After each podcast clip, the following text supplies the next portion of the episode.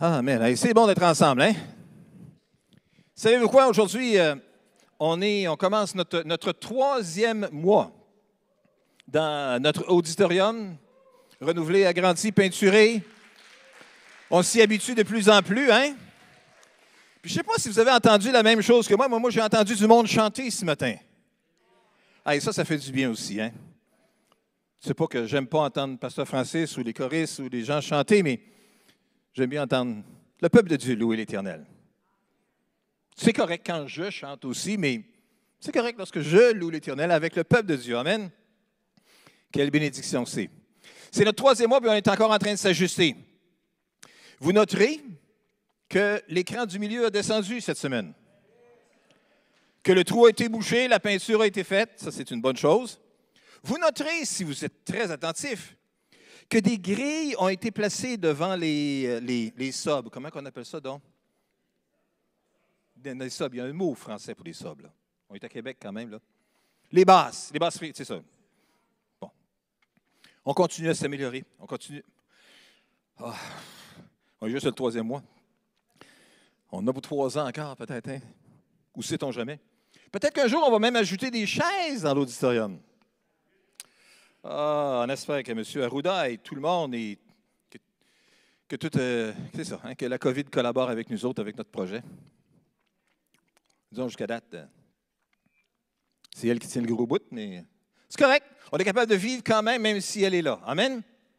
On est quand même capable de se réunir, et puis c'est très bon d'être ici ensemble ce matin. Ce matin, on poursuit notre série sur Je bâtirai ma vie. Et pendant cette série-là, vous aurez remarqué sans aucun doute qu'on touche divers éléments essentiels de la construction de nos vies en lien avec le royaume de Dieu. On a déjà parlé de je bâtirai ma vie en comprenant mon passé, c'est-à-dire en comprenant d'où je viens, c'est quoi les coches mal taillées qu'il y avait dans mon passé, et puis comment j'ai besoin d'expérimenter le pardon de Dieu et la guérison de Dieu dans mon cœur pour être capable de continuer à avancer. Dans les deux dernières semaines, on a parlé de comment je bâtirais ma vie en prenant soin de ma santé mentale. Et puis, il y avait des conversations entre Pasteur Jean-Fred et Sonia sur l'importance de la santé mentale et quelques bons éléments de pistes, de réflexion pour comment est-ce qu'on peut rester en bonne santé, équilibré dans un temps comme celui-ci, dans une saison comme celle-ci. Mais aujourd'hui, la semaine prochaine, on va parler de je bâtirai ma vie sur un engagement envers Dieu sur un engagement envers Dieu. Dans toute construction, les fondations sont essentielles à la réalisation de l'œuvre entière. Pas de fondation, pas de bâtisse, en tout cas, pas de bâtisse qui dure pour une secousse. C'est important, les fondations. Elles ont besoin d'être de bonnes, dans les bonnes dimensions. On ne fait pas des fondations de 36 pieds si on veut avoir un édifice de 30 pieds. Genre, ça prend de la précision là-dedans. Il faut que les fondations soient bien orientées. On ne met pas l'orientation de la façade et des fondations du côté. Non, non, ça va sur le devant. Il faut que ce soit bien orienté. Il faut que les formes qui sont placées au sol soient bien positionnées. Il faut qu'elles soient au bon niveau. Parce que sur les formes qu'on va mettre ou sur les fondations ou le, footing, comment on appelle ça en français? Franchement, matin, pourtant pas aller en Ontario cette semaine, non, bref, c'est ça. La semelle, c'est ça. La semelle de. Il faut qu'elle soit au bon niveau.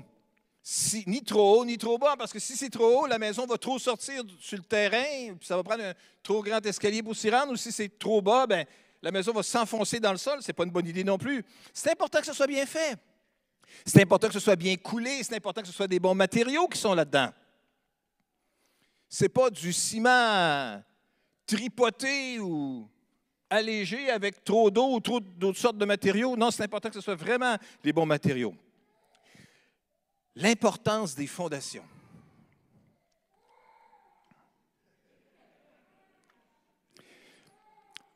Mon compétiteur est en train de se diriger vers euh, l'extérieur. Mais...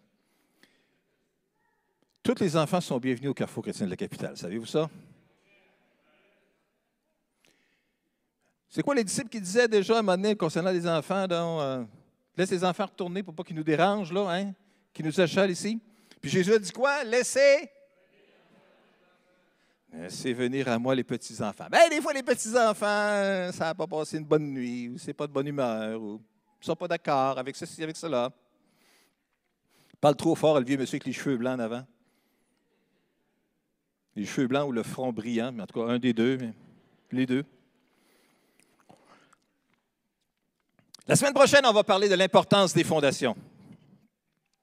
Mais aujourd'hui, j'aimerais qu'on puisse d'abord considérer l'importance des choix qu'on fait dans nos vies. L'importance des choix que nous devons faire. Parce que nos vies sont faites d'une succession de choix que nous faisons. Un heureux hasard, c'est aujourd'hui qu'on vote pour un nouveau maire à Québec. Nouvelle mairesse, nouveau maire, on verra tout ça à partir de 6h30 ce soir. Hein. Non, non, on n'a pas de poste de TV pour. On saura tout ça ce soir. Il y a des choix qu'on a à faire dans la vie. Il y a des choix qui sont plus importants que d'autres. Des choix comme choisir un maire, une mairesse, des conseillers, des conseillères pour diriger notre conseil municipal qui vont décider quelles seront les augmentations de taxes qu'on va avoir pour les quatre prochaines années. C'est pas banal. Hein? Ou qui vont décider la fréquence que les ordures vont passer à la maison ou non. C'est pas banal non plus qui vont décider à qui on va donner le contrat de déneigement de la rue. C'est vraiment pas banal pendant quelques mois dans l'année. Avant de choisir pour la municipalité, au moins allez voter aujourd'hui. Amen. Si vous voulez garder un droit de chialer pour les quatre prochaines années, vous avez besoin d'aller voter aujourd'hui. Peu importe quel que soit votre choix, mais au moins ça va vous donner le privilège de pouvoir juste vous exprimer un petit peu plus librement, mais vous avez au moins posé un geste en fonction de ça. Ça, c'est un choix qui n'est peut-être pas si important que ça. Il y a toutes sortes de choix qu'on a à faire dans la vie. Hein? Quand on est dans l'aller à l'épicerie, on a toutes sortes de choix. Quel modèle qu'on prend, quelle grandeur, quel ci, quel ça, quel format, quelle marque qu'on utilise. Toutes sortes de choix.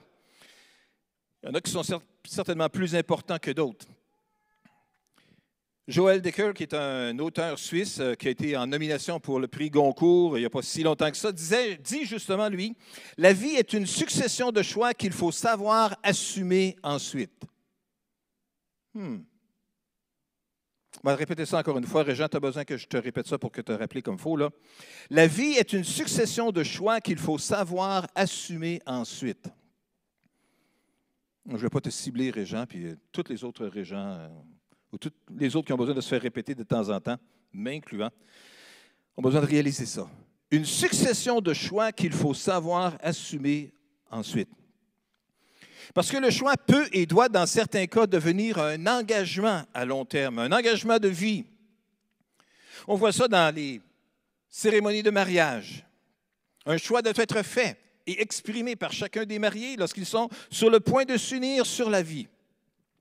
Alors qu'on est dans la période alors qu'on est dans, le moment touchant, émotif de la réunion de la cérémonie du mariage, avant les vœux, avant les alliances, avant la déclaration solennelle de changement de statut civil, il y a la question, veux-tu, veux-tu, Maurice, prendre Jeanne Aimée pour ton épouse? C'est un vrai Maurice, puis c'est une vraie jamais puis nous écoute aujourd'hui, puis on les salue chaleureusement. Veux-tu la prendre pour ton épouse? Afin de l'aimer à partir d'aujourd'hui, dans les bons et dans les mauvais jours, dans la santé et dans la maladie? Promets-tu de l'aimer, de la chérir et de lui aimer attaché renonçant à tout autre en te gardant seulement pour elle tant que vous vivrez tous les deux. Et là, Maurice dit avec affirmation, oui, je le veux. Et puis le pasteur se tourne vers Jean-Aimé, tout touché de cette cérémonie. Il lui dit, veux-tu, Jean-Aimé, prendre Maurice pour ton mari à partir d'aujourd'hui et de vivre avec lui dans les bons et dans les mauvais jours, dans la santé et dans la maladie, dans la richesse et dans la pauvreté. Promets-tu de l'aimer, de le chérir, de lui demeurer attaché jusqu'à ce que la mort vous sépare? Et l'ai dit avec affirmation, avec sincérité, oui, je le veux. Ils ont toutes les deux dit, oui, je le veux. Un choix, c'est important. Je le veux. J'ai choisi. J'ai choisi Maurice j'ai choisi Jeanne Aimée. Un choix, ça veut dire, est-ce qu'on veut vraiment? Y avez-vous bien pensé? On est mieux d'y avoir bien pensé. Et pas juste euh, faire ça à la sauvette euh, comme ça donne, comme le vent nous porte. Non, on a besoin de réfléchir comme il faut. La réponse veux-tu? C'est pas juste, euh, ben, ça me convient à ce moment-ci. C'est important de réfléchir avant de se lancer. Bien, dans la Bible, on voit justement l'expression que Josué fait à la fin de sa vie d'un choix qu'il avait fait. Puis on va regarder ça ensemble ce matin dans Josué chapitre 24, versets 14 et 15. Une autre amélioration qu'on veut faire dans les prochaines semaines, c'est s'assurer que les deux autres écrans ne sont pas juste des figurants qui nous montrent des vagues euh, obliques, qui, mais vont éventuellement montrer quelque chose. Ça fait partie des améliorations à venir. Peut-être dans trois mois, trois semaines. Hmm, on verra. On revient dans Josué chapitre 24, vous le voyez toujours bien, verset 14. Maintenant donc, dit Josué, respectez l'Éternel et servez-le de façon irréprochable et avec fidélité. Rejetez les dieux auxquels vos ancêtres rendaient un culte de l'autre côté de l'Euphrate et en Égypte, et rendez un culte à l'Éternel seulement. seulement. Verset 15. S'il vous déplaît de servir l'Éternel, alors choisissez aujourd'hui. Choisissez aujourd'hui. À quel Dieu vous voulez rendre un culte? Ceux que vos ancêtres adoraient de l'autre côté de l'Euphrate ou ceux des Amoriens dont vous habitez le pays? Mais quant à moi et à ma famille, nous adorerons l'Éternel. Quant à moi et à ma famille, nous adorerons l'Éternel. Josué avait fait un choix, avait pris une décision et l'affirme d'une façon solennelle, claire, vraie, limpide. Et lance le défi au peuple de Dieu à cette époque-ci, choisissez aujourd'hui. Choisissez aujourd'hui.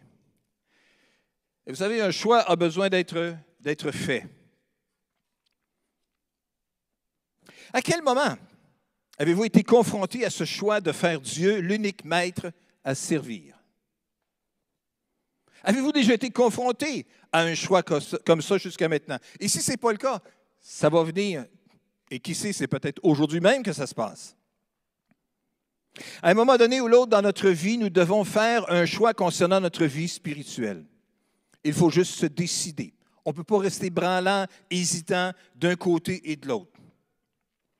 L'un des mots-clés dans ce passage ici, puis on n'a pas lu tout le passage, mais un des mots-clés qu'on voit dans le passage, c'est servir, servir l'Éternel. Il est utilisé en fait à 15 occasions dans les quelques versets avant et précédents et après. Servir Dieu, ça veut dire et ça inclut l'idée de le craindre, le respecter, lui obéir et l'adorer lui seul. Dans une autre traduction, ça nous dit Moi et ma maison, nous servirons l'Éternel. Dans la Bible du Sommeur, ça nous dit ici Moi et ma famille, nous adorerons l'Éternel. Même idée ici. L'idée d'obéissance, de respect et d'adorer Dieu lui seul. Ça veut dire l'aimer et fixer son cœur sur lui, lui obéir parce que vous le voulez et non parce qu'il le faut. Josué a été clair que le peuple d'Israël devait prendre une décision, devait faire un choix de servir l'Éternel. Il n'y avait pas de place pour la neutralité. S'il devait choisir de servir l'Éternel, alors il devrait se débarrasser des faux dieux que certains d'entre eux adoraient encore en secret. Choisissez aujourd'hui. Voilà un élément essentiel de, notre, de, de, la fondation sur laquelle nous devons être établis pour bâtir une vie spirituelle qui va honorer, qui va glorifier Dieu. Choisissez aujourd'hui un choix, une décision, un engagement, pas juste un essai temporaire, mais une orientation irrévocable. Un moment viendra où nous devrons choisir qui ou quoi nous contrôlera, nous influencera, influencera le cœur même de notre vie. Mais le choix nous appartient. Choisissez aujourd'hui. Le choix nous appartient. Est-ce que ce sera Dieu? Ou est-ce que ce sera notre personnalité limitée? ou un autre substitut bien imparfait, qu'est-ce qui va diriger notre vie? Oh, moi, pasteur, personne ne va me contrôler. Moi, je suis un ardent défenseur de la liberté. La liberté va me diriger. La vérité, c'est que la liberté, elle est fondée sur ce que je pense à ce moment-ci de ça, d'une situation X, Y, Z. Mais je suis une personne bien imparfaite, bien limitée, qui n'a pas toutes les connaissances, qui ne sait pas tout, et qui prend souvent, de temps en temps, des décisions qui sont imparfaites et qui ne sont pas si bonnes que ça. Si on laisse la liberté déterminer tous les choix que nous faisons, ben c'est de dire, dans le fond, je choisis de rester le patron de ma vie. L'histoire nous montre que lorsque l'homme choisit d'être le patron de sa vie, ça ne mène pas à quelque chose de bon. Parce que le cœur de l'homme est tortueux par-dessus tout, nous disent les Écritures. Ceux qui accomplissent quelque chose de bon pour leur entourage et pour le royaume de Dieu, ce sont ceux qui choisissent de se soumettre à la loi de Dieu et qui choisissent d'obéir à l'Éternel et qui choisissent de servir l'Éternel. Ceux qui, comme Josué, ont été capables de prendre une position de dire, ben nous autres, on va toujours bien servir Dieu et nous allons adorer le Seigneur. Choisissez aujourd'hui. Peu importe ce que les autres décideraient, Josué avait pris cet engagement-là envers Dieu. Et il était prêt à montrer l'exemple en vivant sur le fondement de cette décision qu'il avait prise. Ah, parce qu'en fait, la façon dont nous vivons démontre aux autres la force de notre décision que nous avons prise de servir l'Éternel. Moi et ma famille, nous adorerons l'Éternel. Qu'est-ce que Josué voulait dire au juste lorsqu'il a fait cette affirmation-là? Parce qu'en fait, c'est un engagement total à suivre Dieu, quoi qu'il arrive. C'était bien pour Josué et sa famille, mais qu'est-ce que ça, ça signifie pour nous qui sommes ici à Québec aujourd'hui, au début de novembre 2021? Quelles sont les vérités là-dedans qui peuvent nous aider à réfléchir sur les décisions que nous avons besoin de prendre? Premièrement, que chacun doit décider par lui-même. Voyez-vous, tout Israël que Josué dirigeait à cette étape-ci de la conquête de la terre promise, tout Israël avait fait l'expérience des choses que Dieu avait accomplies. Et même si les plus jeunes n'étaient pas en vie lorsque les événements se sont produits, les Israélites ont quand même fidèlement continué à le raconter à leurs descendants. Mais ce n'est pas le fait de raconter l'histoire qui les a protégés. Ils ont quand même un choix à faire. Peu importe que vos parents aient été croyants, ou que vous soyez issu d'une longue lignée de croyants, vous devez quand même faire un choix. Vous devez décider qui vous allez suivre et qui vous allez servir. La beauté du salut, c'est que vous n'êtes pas lié par le choix des autres. Même si vos parents n'ont pas nécessairement été croyants, ça ne vous empêche pas, vous, de décider de croire. Et Josué a présenté ce choix-là à la nation. Et comme les Israélites, nous devons tous décider par nous-mêmes qui nous suivrons. Choisissez aujourd'hui. Je veux bâtir ma vie sur un engagement envers Dieu, sur un choix que je fais. Moi et ma famille, nous allons adorer Dieu. Ça nous dit donc qu'un choix doit être fait, un choix qui est personnel à chacun d'entre nous. Deuxièmement, ça nous dit aussi que les miracles ne crée pas toujours de changement.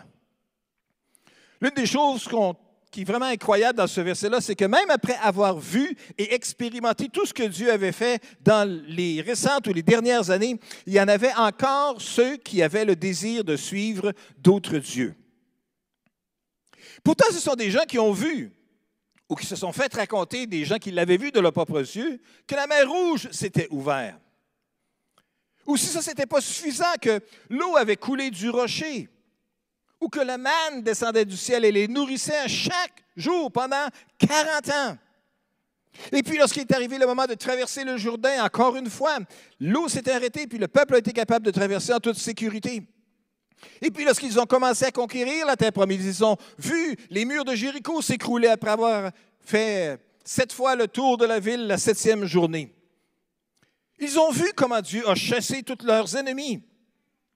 La nation d'Israël avait vu miracle après miracle. Et pourtant, certains se sont encore accrochés à des, yeux, à des dieux étrangers.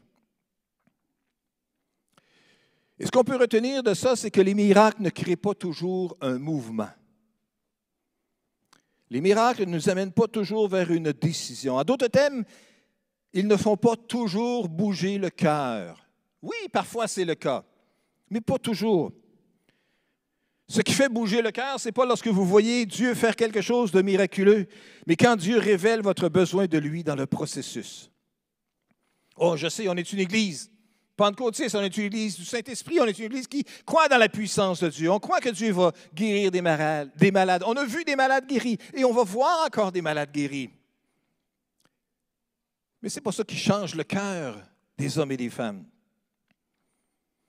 Il est fort possible que certains Israélites avaient considéré la direction miraculeuse que Dieu leur, avait, leur accordait comme quelque chose, comme un acquis, quelque chose qui était là, qui était suffisant. Les miracles qu'ils voyaient une fois après l'autre pas, ne les ont pas rapprochés d'une relation avec Dieu. Pour eux, c'était juste la vie normale. C'est pourquoi on ne devrait jamais se concentrer uniquement sur les miracles que Dieu fait dans notre corps ou à l'extérieur, mais sur le fait que Dieu veut faire des miracles dans le cœur, à l'intérieur. Une autre chose que nous voyons également aussi dans cette déclaration ou cette affirmation de Josué, moi et ma famille, nous adorerons l'Éternel, c'est qu'une bénédiction passée ne signifie pas automatiquement une bénédiction en continu. Lorsque Josué a fait cette déclaration-là, moi et ma famille, nous, nous servirons, nous adorerons l'Éternel, il a reconnu quelque chose c'est que la bénédiction de Dieu sur notre vie, c'est quelque chose de conditionnel. Le véritable secret d'une bénédiction continue, c'est l'obéissance. Josué le savait. Une grande partie du peuple d'Israël se prélassait sur la bénédiction qui découlait de l'obéissance de ceux qui les avaient précédés et non de la leur, car il y en avait beaucoup qui adoraient encore des idoles. Dans les passages suivants, euh, Josué dit, ôtez les dieux étrangers qui sont au milieu de vous et tournez votre cœur vers l'Éternel, le Dieu d'Israël. Ils étaient encore bénis en tant que nation dans leur ensemble, mais il y avait encore des individus qui abritaient des dieux étrangers. Mais Josué savait que pour continuer à bénéficier de la bénédiction de Dieu, il fallait obéir. Mes amis, nous sommes arrivés ici en ce jour en novembre 2021 dans un édifice euh, trop neuf pour qu'il soit fini encore, encore en processus d'amélioration. Mais on, on s'est rendu jusqu'ici à ce moment-ci parce que d'autres avant nous ont prié, d'autres avant nous ont cru, d'autres avant nous ont donné, d'autres avant nous ont intercédé pour que Dieu agisse d'une manière puissante et glorieuse. Mais, je vais vous dire quelque chose, on ne peut pas juste vivre sur les prières et les bénédictions de ceux qui nous ont précédés. Un jour ou l'autre, il faut choisir pour nous-mêmes. Il faut décider pour nous-mêmes d'ajouter notre contribution personnelle, de nos vies personnelles, de notre cœur, de notre attachement à Dieu et de notre attachement les uns aux autres pour que la bénédiction puisse continuer à se répandre et même qu'elle puisse profiter bénéficier, grandir encore et encore. Le rêve de Dieu est grand pour notre ville. Et je crois que Dieu a une place particulière pour notre assemblée dans ce rêve qu'il veut accomplir pour la ville. Mais ça appartient à chacun de nous aujourd'hui de continuer à bâtir notre vie sur un engagement envers Dieu et un engagement envers sa parole. Mais la décision doit venir de nous. La décision de suivre ou servir Dieu. Bien qu'elle commence dans le cœur, elle doit finalement sortir de notre bouche, elle doit être affirmée à haute voix.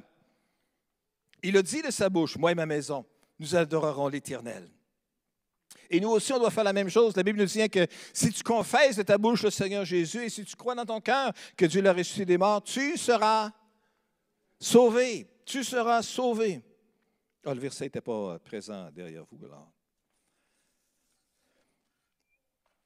Choisissez aujourd'hui. Moi et ma maison, moi et ma famille, nous servirons l'Éternel. Moi et ma famille, moi et ma maison. C'est-à-dire moi et, et ceux qui m'entourent. Parce que mes choix ont une influence sur mon entourage. Vos choix ont une influence sur votre entourage. Moi et ceux qui m'entourent, nous adorerons l'Éternel. Dans la vie de tous les jours, lorsqu'on est dans notre famille, lorsqu'on est dans notre environnement, dans notre entourage, on vit les réalités et les banalités, les petites choses de la vie de tous les jours. Mais dans la vie de tous les jours, il y a des grandes leçons qui se trouvent là-dedans. Et dans notre vie de tous les jours, il y a ceux qui nous entourent et qui nous regardent aller et qui, sans nécessairement nous donner un examen ou une évaluation à la fin de chaque semaine pour voir si on a bien appris certaines leçons ou on a bien mis en, en application certaines choses, il y a des notes qui se prennent et qui se retiennent. Les enfants absorbent beaucoup de ce que vous faites et de ce que vous dites à la maison. Et beaucoup de leurs choix et de leurs décisions de vie pourraient être influencés par ce qu'ils ont vu ou ce qu'ils ont entendu, que ce soit positif ou négatif. Est-ce que vous êtes honnête lorsque vous êtes à l'église au Carrefour chrétien de la capitale à 10h37 le dimanche matin? Ben oui, ce n'est pas le temps de montrer qu'on est fraudeur. Ce n'est pas le temps de montrer qu'on est, hein, qu'on fait toutes sortes de petites choses utilisant tourloupette. Non, non, non. On est, on est honnête, nous. On est des chrétiens, on est des croyants. Quand on est à la maison, est-ce que nos enfants voient notre honnêteté? Est-ce que nos enfants ont connaissance que des fois, on ne déclare pas la totalité de nos revenus?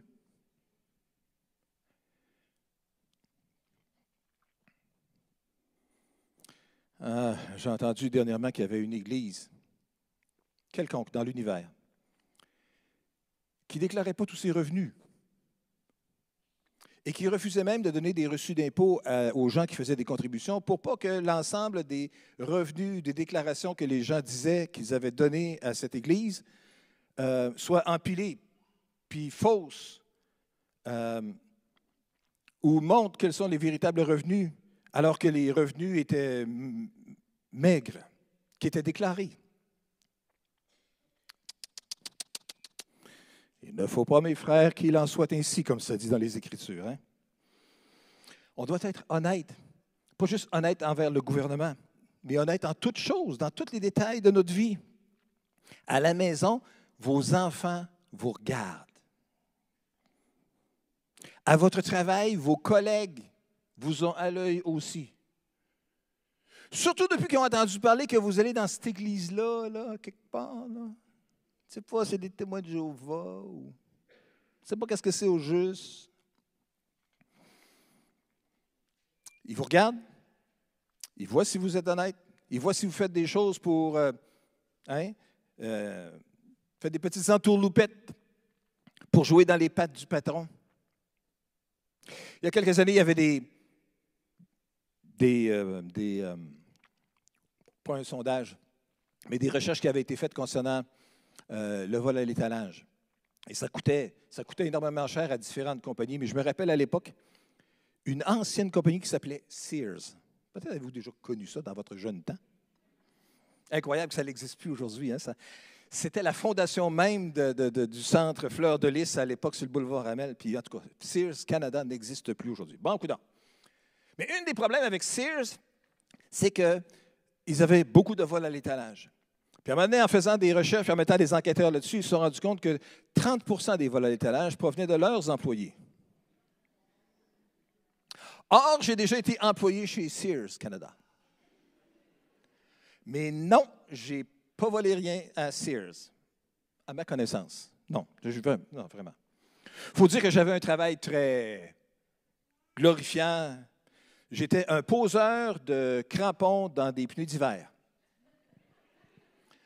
On se retourne en 1974-75 au centre de l'auto Sears à Place Laurier. Ouais, j'étais dans le sous-sol en train de poser des crampons dans des pneus d'hiver. Mais j'aimais ça. J'essayais de faire ça de la bonne façon. Il fallait mettre une petite couche d'huile, puis après ça, prendre le crampon avec le tout, tout, tout, puis le faire comme il faut. fidèlement. Il ne fallait pas que ça ressorte du mauvais côté. Fait que je n'ai pas volé de crampons. Je n'ai pas volé d'huile.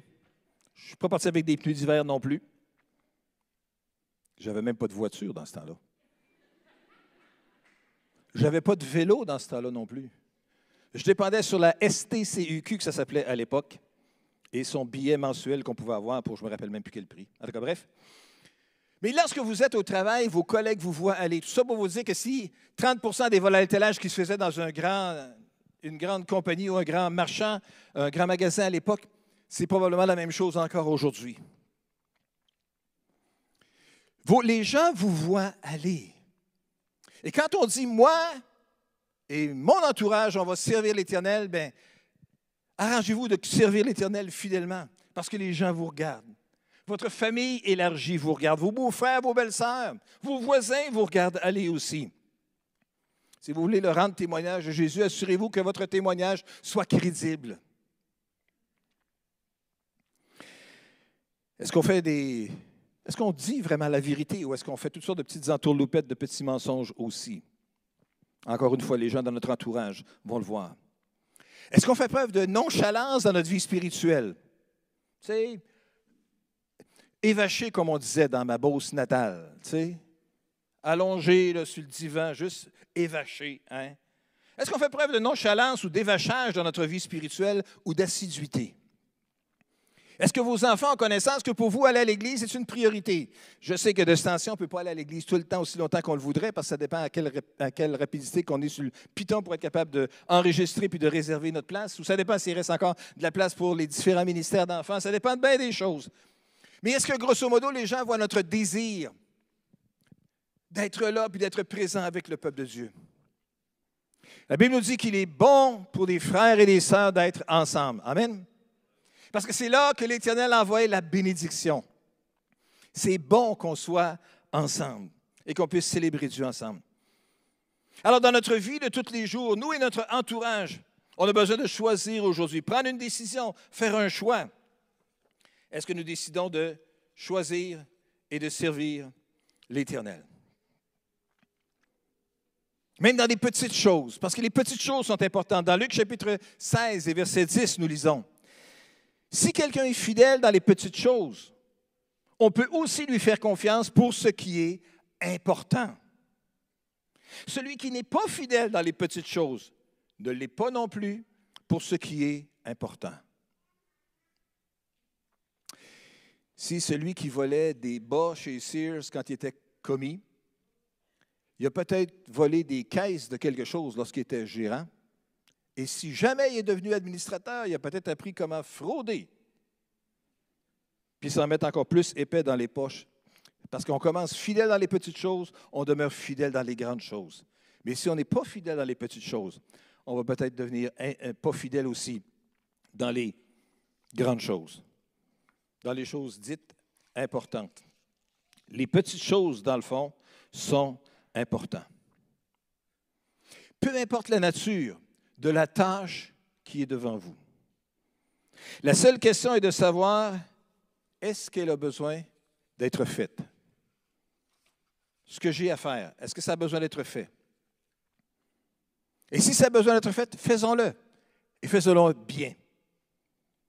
Vous n'arriverez jamais au stade où vous serez trop important pour accomplir des tâches modestes. Je vais vous dire une chose, c'est que Dieu ne vous dispensera jamais de ce qui est terre à terre, parce que ces travaux-là, très terre à terre-là, constituent un aspect essentiel de la formation de notre caractère. C'est dans les petits services qu'on va grandir à la ressemblance de Jésus. Parce que voyez-vous, Jésus avait beau être le Fils éternel de Dieu. Il avait beau être la parole vivante, il avait beau être celui qui avait participé à la création des cieux et de la terre. Jésus était spécialisé dans les tâches modestes à accomplir que les autres cherchaient à éviter. Jésus n'hésitait pas à laver les pieds de ses disciples. Comme tâche modeste, c'est déjà pas pire, hein? Jésus n'hésitait pas justement à aider les enfants et à accepter de recevoir les enfants. Ça ne le dérangeait pas. Jésus n'hésitait pas à préparer le petit déjeuner pour les disciples qui avaient pêché pendant toute la nuit.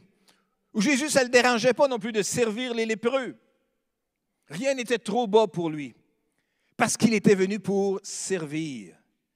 Il n'a pas fait ces choses en dépit de sa grandeur, mais à cause d'elle.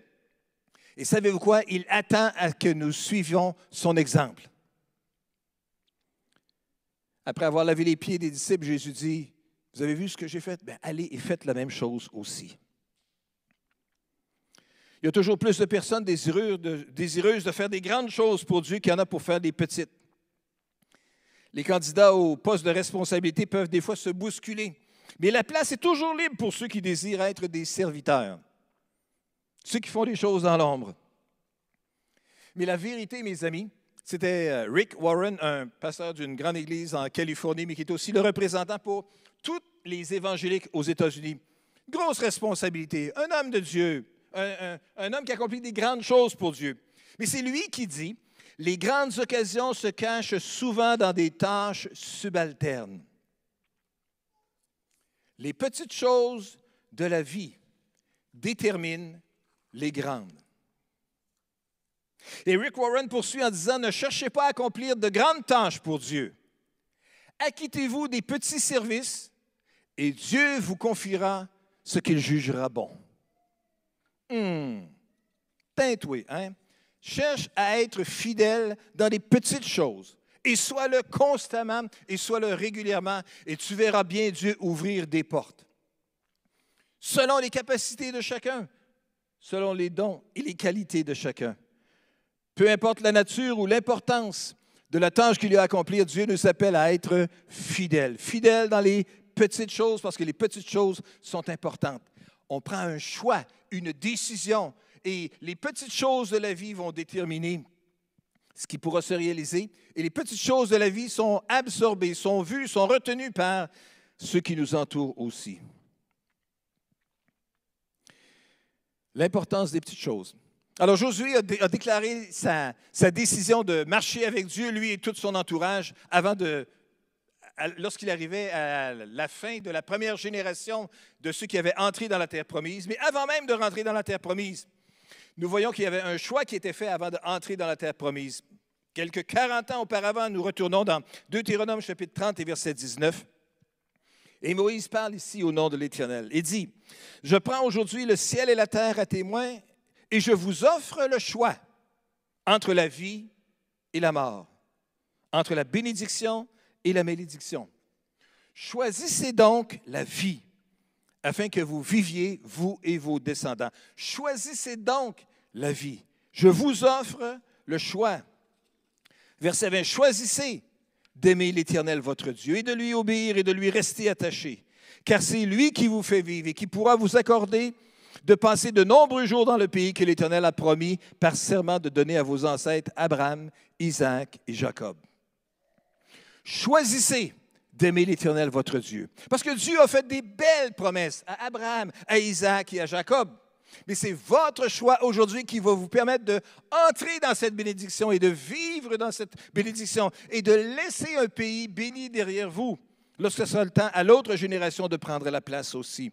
Un choix avant la terre promise. Moïse a lancé le défi à Israël de choisir la vie, de choisir l'obéissance à Dieu afin de continuer à expérimenter sa bénédiction. Parce que Dieu n'impose pas sa volonté à personne. Il nous laisse décider. Et la décision, toutefois, est une question de vie ou de mort. Chaque jour, dans chaque nouvelle situation, nous devons affirmer et réitérer cet engagement. Moi et ma famille, nous adorerons l'Éternel.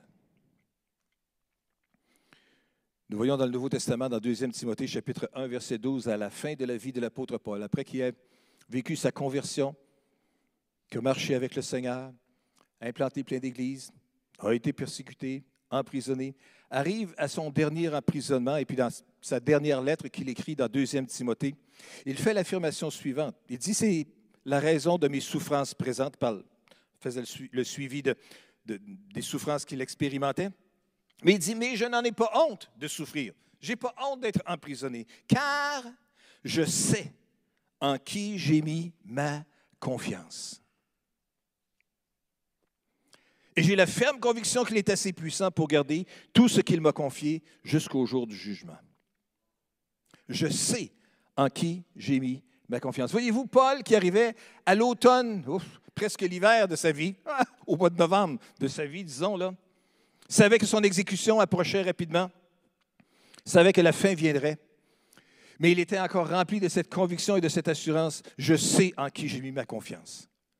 J'avais pris la décision de mettre ma confiance en l'Éternel et j'ai gardé cette confiance-là à travers tous les troubles et les difficultés et les problèmes que j'ai pu expérimenter dans ma vie.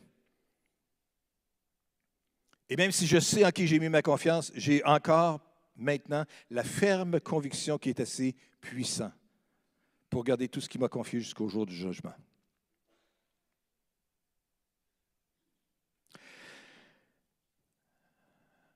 On est dans le mois de novembre. Et le mois de novembre, c'est le mois des morts. C'est le jour du souvenir, cette semaine. Euh, on s'arrête pour réfléchir à, ceux qui nous ont précédés, à ceux qui sont décédés. Peut-être qu'on aurait besoin d'arrêter de temps en temps, nous autres aussi, réfléchir.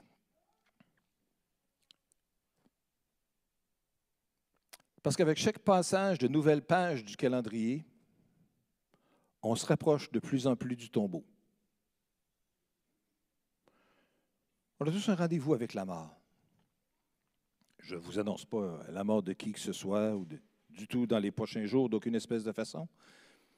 Bien que je sais que c'est inévitable, vous allez peut-être vivre et expérimenter des personnes que vous aimez tendrement qui vont décéder prochainement.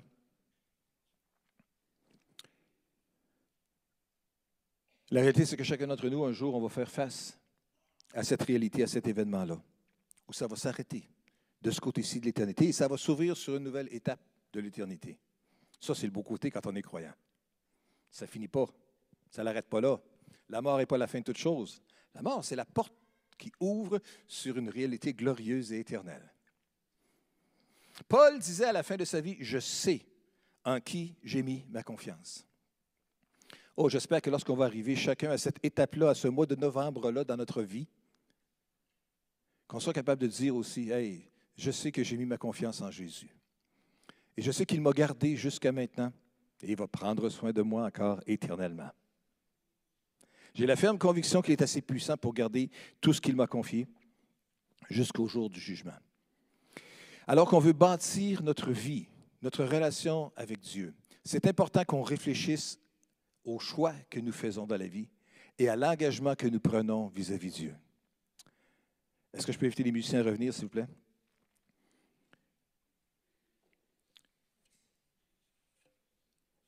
À la fin de cette euh, réunion, il y aura sur la table à l'arrière et les placeurs pourront vous distribuer des feuilles qui sont disponibles pour euh, apporter à la maison, pour poursuivre la réflexion.